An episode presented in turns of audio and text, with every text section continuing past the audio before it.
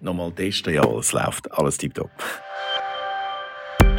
Die ausländischen Fernsehstationen bewundern uns fürs WEF. Und hier in der Schweiz wird immer so gesagt, ja, das WEF, wer interessiert dann eigentlich das WEF? Das sind sowieso nur ein paar Bonzen, die da im Zeug umeinander laufen. Das finde ich wirklich ein Phänomen. Wir Schweizer sind immer so ein bisschen, der Prophet im eigenen Land gilt eigentlich nicht. Das finde ich eigentlich ein bisschen schade. Darum finde ich es auch schade, dass es jetzt in Singapur ist, aber es geht jetzt offensichtlich nicht anders aufgrund von der Corona-Situation. Hallo Reto. Hallo Reto. Hallo Reto. Hallo Reto. Ein Podcast mit Schulklassen, ein Projekt von Hallo SRF. Ja, hallo miteinander. Freue mich natürlich sehr, dass ich den Austausch mache mit euch. Also, ich bin der Reto Lipp. Ich bin seit 13 Jahren der Moderator vom Wirtschaftsmagazin vom Schweizer Fernsehen, vom ECO. Mache aber auch noch viele andere Sachen da. Zum Beispiel moderiere ich Börsensendung regelmäßig oder ich mache Swiss Economic Forum Live-Berichterstattung, früher das WEF und bin ab und zu natürlich auch in der Tagesschau oder im 10 von 10, wenn es wirklich um wirtschaftliche Themen geht. Ja, hallo, ich bin Elin. Ich bin 18, komme von Winterthur und gehe in die Wirtschaftsschule KV Winterthur. Hallo Reto. Ja, hallo Elin. Freut mich, dass äh, wir da miteinander verbunden sind. Super. Freut mich auch. Ja, ich fange sonst mal an. Und zwar nimmt mich gerade als erstes Wunder, wie bist du zu deinem Beruf gekommen? Heute tun junge Leute, wenn zum Beispiel Influencer werden oder Instagram-Star oder so etwas. Ich habe damals so in den 70er Jahren sehr viel Radio gelesen. Das war die Zeit von Radio 24 und äh, ich habe sehr viel Radio Luxemburg gelesen, weil damals äh, so Leute wie Frank Elstner oder Thomas Gottschalk bei Radio Luxemburg sind. Und ich habe mir das gedacht, äh, das ist doch eigentlich schon ein schönes Leben. Ich habe mich sehr für Musik interessiert. Ein bisschen Musik ansagen, ein bisschen moderieren und dafür auch noch Geld äh, kassieren. Äh, das möchte ich eigentlich auch machen. Ich kann unbedingt zum Radio gehen. Und dann ist die grosse grosse Welle von Privatradios gekommen. Und ich habe so mein Wirtschaftsstudium finanziert, indem ich da so Nachtschichten meistens beim Radio Z damals gemacht habe. Und aus dem ist nachher eigentlich die ganze Karriere gekommen. Ich bin jetzt äh, 37 Jahre dann beim Journalismus und aus dem aus ist das eigentlich alles entstanden. Ich habe das gerade gestern wieder mit, mit Leuten diskutiert. Äh, schauen junge Leute, schauen die zum Beispiel ein Echo? Also schauen die noch Fernsehen? Wie machen die das? Das würde ich wirklich interessant finden, zu hören. Ja, ähm, Fernsehen schauen ja. Ich schaue amigs auch Tagesschau, aber jetzt zum Beispiel so Sendungen weniger. Eher weniger, außer das ist mal wirklich ein Thema, wo ich jetzt von jemandem höre, wo mir das empfiehlt, der sagt, hey, schau, heute Abend kommt im Fall das und das, dann schalte ich auch mal ein. Aber sonst für mich eher weniger. Da ist es mehr so wirklich Tagesschau, wo so, ja, halt täglich einfach amigs berichtet. Ich bin Rahel, ich bin 18, komme von Winterthur. Hallo Reto. Sali Rahel, hallo. Wo liegt dann die Faszination zum Wirtschaftsbericht erstatten? Ich finde, Wirtschaft ist irgendwie ein Thema, das uns alle angeht. Weißt, ich, zum Beispiel ich habe mir letztens überlegt, ich bin zum Beispiel jemand, der überhaupt nie sich für Sport interessiert. Man kann gut ohne Sport leben. Man kann unter Umständen, das ist zwar nicht sinnvoll und auch nicht richtig als Staatsbürger, aber man kann eigentlich auch ohne Politik leben. Man kann sich auch für Politik nicht interessieren. Man sollte sich für Politik interessieren, aber man kann leben ohne Politik. Aber ohne Wirtschaft kann eigentlich niemand leben. Also vielleicht in ein paar Jahren hast du eine eigene Firma, dann bist du eine Unternehmerin, dann bist du auch wieder Teil von der Wirtschaft so. Wir sind alle Konsumenten, oder? Wir konsumieren. Da gibt es Haufen Fragen im Zusammenhang mit Konsum. Wir sind Steuerzahler. Du vielleicht jetzt noch nicht, aber das ist wichtig, dass wir jetzt die Steuern zahlen für äh, Straßen, wir zahlen für Bildung, damit wir so Schulen können haben, wir die Steuern zahlen für unsere Verteidigung, für die Armee und so weiter. Das sind alles Fragen, die letztlich immer auch mit der Wirtschaft zusammenhängen. Und deshalb finde ich, das ist ein Thema, wo alles durchdringt. Man kann das gut finden oder schlecht, aber letztlich hängen wir irgendwo alle an der Wirtschaft. Sonst könnten wir unser Leben gar nicht bestreiten. Und darum finde ich, das ist ein Thema, wo eigentlich durch alle Themen durchgeht. Man kann eigentlich alles am Schluss irgendwie auf ökonomische Fragen, wirtschaftliche Fragen zurückzuführen. Oder vieles wenigstens. Deine Sendung Eco wird jetzt dann bald eingestellt. Wie war das so für dich, wie die Entscheidung gefallen ist, dass das passieren wird? Und was sind solche Reaktionen, die du bekommen hast dazu? Also ich, ich bedauere es natürlich sehr. Ich finde es, ähm, es ist eine erfolgreiche Sendung und es gibt heute nicht sehr viele Sendungen, die über lange Zeit erfolgreich sind. Wenn man ein, Erfolgskonzept hat, finde ich, dann muss man das Erfolgskonzept möglichst lang durchziehen, solange es funktioniert, weil es ist sehr schwierig, neue Ideen, neue Ideen zu lancieren, die dann auch wirklich Erfolg haben. Also ich bedauere es sehr vor allem für unser Team, weil unser Team geht jetzt so langsam auseinander. Wir sind langsam so ein bisschen in Trainingsschmerzen. Jeder, der natürlich einen neuen Job hat, versucht, einen neuen Job zu gewinnen. Und das ist ein bisschen schwierig und ich finde es natürlich natürlich auch. Ich muss wirklich sagen, für einen äh, Service Public Sender wie Schweizer Fernsehen finde ich Wirtschaftsberichterstattung extrem Service Public. Wir haben jetzt auch gesehen, dass andere Wirtschaftssender sind verschwunden. CNN Money gibt's nicht mehr, äh, das Cash TV gibt's nicht mehr, all die Sachen gibt's nicht mehr, weil man die privat nicht finanzieren kann. Und wenn man es privat nicht finanzieren kann, für das haben wir eigentlich den Service Public. Darum finde ich eigentlich, äh, sollte weiterhin die Sendung müssen geben. Aber gut, es ist jetzt der Entscheid gefallen, dass wir mehr digital machen. Das finde ich auch wichtig, weil du schaust vielleicht nicht so Abend am 20 ab 10 Uhr so eine Sendung, du sitzt am Abend vor dem Bildschirm, sondern du schaust das vielleicht irgendwann einmal online oder äh, auf dem Handy und wir müssen mehr machen, da bin ich völlig einverstanden, wir müssen mehr machen auf diesen digitalen Kanal. Wir müssen unsere äh, Wirtschaftsberichterstattung auch auf die Kanal bringen und gleichzeitig müssen wir auch noch sparen. Ich glaube, das ist das große Problem, dass wir eigentlich mehr machen müssen, aber gleichzeitig weniger Mittel haben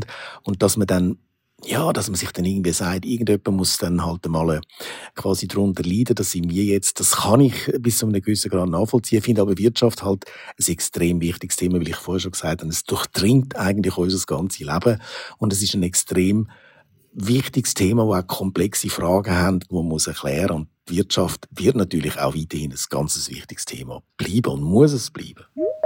Ich bin der Davide, ich bin 17 ich wohne in Neftenbach. Hallo Reto. Hallo Davide. Du gehst auch in die Wirtschaft schon. Sag mal, was für eine Branche schaffst du? Weil KV hat ja so viele Branchen. Das hat mich jetzt gerade interessiert.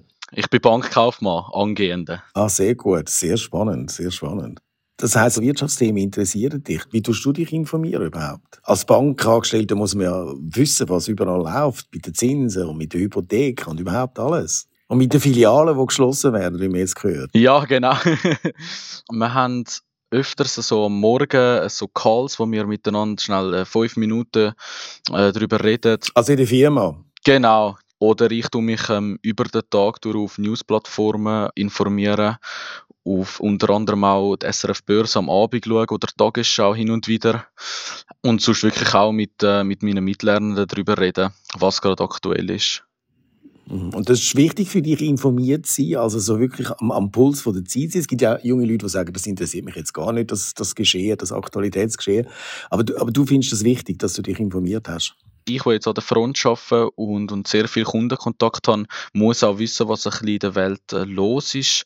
Ich muss auch ein bisschen wissen, ja, was, äh, was wichtig ist und so auch informiert sein, genau. Und Kunden fragen dich ja mit Sachen im Jahr, oder? Unter anderem, ja, genau wir haben ja das alles bestimmende Thema, wie du vorher gesagt hast, äh, das Covid-19.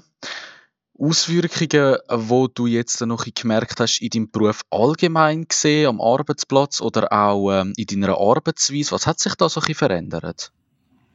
Also da hat sich natürlich wahnsinnig viel verändert. Ich habe meine Kollegen, zum Beispiel gewisse Kollegen, fast ein Jahr lang jetzt nicht mehr live gesehen. Wir hatten ganz kurze Episode im äh, August nach der Sommerferien. Da haben wir mal eine Sitzung gemacht, weil wir sie wieder mal haben physisch machen dass wir alle zusammen sind. Sind wir da bei uns im Leutschenbach im Garten gesessen, für aussen, damit wir eine Sitzung machen können. Eigentlich am Montag in der Sendung bin nur ich da, der Produzent und vielleicht gerade noch der Redakteur, der gerade noch einen Beitrag am Montag muss vertonen oder so etwas.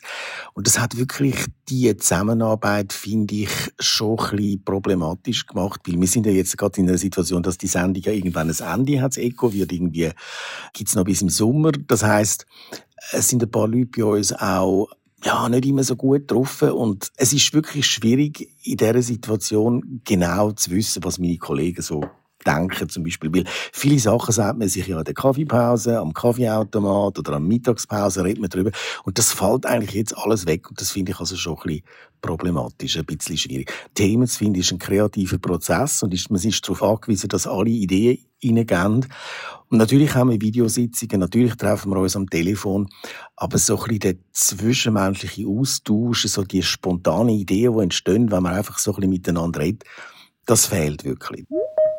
Ich bin der Julian, ich bin 22, wohne in Winterthur. Ihr habt ja da im SRF ein internes Newsroom-Projekt. Äh, wenn ich das richtig verstanden ist das so, dass ihr jetzt alle quasi am gleichen Ort die Sachen aufnehmt. Wie läuft das Projekt? Wie ist die Umsetzung in der Praxis? Und wie steht das im Zusammenhang mit dem Spardruck, durch den ihr wahrscheinlich auch geraten sind seit der Bilag-Initiative? Also der Newsroom läuft und eines der ganz grossen Vorteile ist, dass wir jetzt miteinander reden können und dass wir überhaupt Videokonferenzen und Zeugs machen können, haben wir eigentlich am Newsroom zu verdanken, weil also noch vor, äh, ich würde sagen, noch vor 13 Monaten haben, hat jeder, haben, äh, zwischen Meko auch, haben wir ein eigenes Büro gehabt und wir haben einen stationären Computer gehabt, wir haben gar keinen Laptop gehabt. Und eigentlich erst mit dem Newsroom, wo wir gesagt haben, nicht mehr jeder hat seinen festen Arbeitsplatz, sondern man geht einfach an einen Arbeitsplatz und tut sich mit seinem Laptop ähm, einloggen nur mit dem haben wir überhaupt die Infrastruktur gehabt, um in dieser Krise quasi noch können zu arbeiten. Also ich wüsste jetzt gar nicht, was passiert wäre, wenn die Krise ein Jahr lang vorher gekommen wäre. Wären wir also wirklich total nicht vorbereitet gewesen. Also das ist wirklich das Gute am Newsroom, die neue technische Equipment, dass man überall kann kann. Ich bin nie so ein grosser Fan, ich gebe es offen zu, vom, vom Newsroom, einfach deshalb, weil ich schon vorher nicht wirklich davon überzeugt bin, dass wir alle am am gleichen Ort müssen sitzen um gut miteinander zu kommunizieren. Das sieht man ja heute eigentlich. Wir arbeiten völlig dezentral. Jeder schafft heute daheim. Jeder Redakteur schafft von daheim aus. Also völlig dezentral. Und das funktioniert dank den modernen Kommunikationsmitteln. Und ob wir jetzt alle am gleichen Ort müssen arbeiten damit wir wirklich die Leistungen können erbringen können, das habe ich schon immer sehr problematisch gefunden. Ich glaube, Corona hat eigentlich einmal das Thema für alle Zeiten erledigt. Denn mit den modernen Kommunikationsmitteln können wir heute eigentlich überall arbeiten. Sicher, wir brauchen den physischen Kontakt auch. Ich habe es vorher gesagt, ein Teil der Kreativität geht sicher verloren. Aber ähm, ich glaube, da wird man in Zukunft vielleicht sich dann auch noch mal ein bisschen über Bücher gehen, wie man die Abläufe im Newsroom machen. Und das Problem ist einfach, wenn du so zentralistisch bist und viele Leute am gleichen Ort hast, dann wächst auch der Bedarf an Sitzungen, es wächst der Bedarf an äh, Administration und es wird einfach alles komplizierter und eigentlich müssen wir eher beweglicher werden als komplizierter. Das wäre eigentlich eher sinnvoll oft ist die Tendenz beim SRF so, dass Unternehmen oder Konzerne kritisiert werden. Warum ist das so und warum gibt es eigentlich tendenziell... Findest du das, dass wir jetzt kritisch sind? Also ja, nicht zu kritisch, aber schon auch eher kritisch gegenüber den Firmen zum Teil. Oder auch allgemein ähm, sehr, wie soll ich sagen, skeptisch. Mhm. Ich sage dann immer, oder heute ist es doch so, dass jede große Firma hat eine PR-Abteilung, hat eine Homepage, macht hunderttausend Sachen. Also die PR-Abteilung, die müssen ja die Firma möglichst im positiven Licht erstrahlen lassen. Das ist deren Aufgabe. Wir kommen Gebühren über, wir kommen ja nicht Gebühren über, damit wir nochmal das Gleiche machen, was die PR-Abteilungen machen, sondern wir kommen eigentlich Gebühren über, dass wir denen auch ein bisschen auf die Finger schauen. Und das ist unsere Aufgabe als Journalist. Aber dass wir das in einem fairen Ton machen, aber es muss kritisch sein. Es kann nicht einfach sein und sagen, es ist alles wunderbar. Aber das heißt nicht, in einer Sendung wie Eco zum Beispiel muss es immer auch positive Beispiele haben. Also das heißt nicht, dass man einfach alles schlecht findet, sondern dass man wirklich auch in einer so einer Sendung braucht eine Dramaturgie. Es muss harte Sachen sein, aber es darf ruhig auch mal äh, gute, positive Sachen sein. Ich habe schon gesagt, die Sendung Anfangsjahr, da haben wir wirklich drei junge Leute vorgestellt, die eine Idee haben, die eine Firma gegründet haben, die eine super Idee, die die Lösung von einem Problem uns vorstellen. Und solche Sachen sind ganz wichtig. Die Zuschauer finden das super, wenn man das auch bringt. Also die positiven Sachen müssen drin sein. Also es kann nicht sein, dass man nur negatives Zeugs in der Sendung hat. Auf jeden Fall, auf keinen Fall. Was glaubst du jetzt so in Bezug auf die Pandemie? Kannst du dir vorstellen, wie lange das noch anhalten wird? Und auch, was das noch für spürbare Auswirkungen hat in der Wirtschaft selber. Ich glaube, man muss ein bisschen trennen zwischen der ganzen Gesundheitssituation, da werden wir sicher noch das ganze Jahr wird uns das beschäftigen. Aber die Konsequenzen, die wirtschaftlichen Konsequenzen, wo das Ganze hat, wird uns noch über Jahre beschäftigen. Also wenn ich jetzt ein Interview mache mit dem Swiss-Chef, dann sagt er, wir werden vielleicht 2024, vielleicht 2025 wieder auf irgendein Niveau kommen wie vor der Krise. Vielleicht gar nie mehr. Also das ist schon, ähm, schon dramatisch. Und dann ist auch die Frage, was machen wir mit all den Schulden, die wir jetzt ja quasi aufbauen, dass wir haben viele, viele Schulden, die wir jetzt machen. Klar, wir müssen, und es ist auch wichtig und richtig, dass wir äh, Firmen retten. Aber ja, eure Generation, also ich meine, ich muss am Schluss dann die Schulden abzahlen in den nächsten Jahren. Und das ist nicht lustig. Man muss sich dann auch fragen, müssen wir auf irgendetwas verzichten? Können wir also zum Beispiel weniger Geld am Schluss investieren in Bildung oder äh, weniger Geld in unsere Infrastruktur, weniger Geld in Straßen? Wo sparen wir in Zukunft? Das sind alles Fragen, die uns extrem noch werden beschäftigt. Und darum finde ich schon, Corona, man darf nicht vergessen, Corona ist eine Jahrhundertkrise. Und ich kann mich gut erinnern, die letzte ähnliche Krise ist 1975. Ich kann mich eben deshalb gut erinnern, weil ich damals gerade aus der, Sek aus der Schule gekommen bin. Und wir sind eigentlich damals die erste Generation gewesen, wo nicht alle die haben wollen, eine Lehre haben können anfangen. Viele haben damals keine Lehrstelle gefunden. Damals ist die Wirtschaft 1975 ähnlich stark eingebrochen, noch ein bisschen mehr als jetzt. Aber das ist eben, das ist vor 45 Jahren gewesen. Also man muss sich das vorstellen. Also es ist wirklich ganz eine dramatische Krise mit wirklich dramatischen wirtschaftlichen Auswirkungen. Das wird uns als Wirtschaftsjournalisten extrem stark und lang noch beschäftigen. Hat es etwas in deiner bisherigen Laufbahn, wo du nicht mehr vergisst? Oder was hat dich am meisten geprägt bis jetzt? Gibt es da irgendein Erlebnis? Also es gibt natürlich immer wieder spannende Interviews. Ich habe mal ein Interview mit dem Boris Johnson, der, der britische, heutige britische Premierminister. Damals war er noch Bürgermeister von London. Er war am WEF in Davos.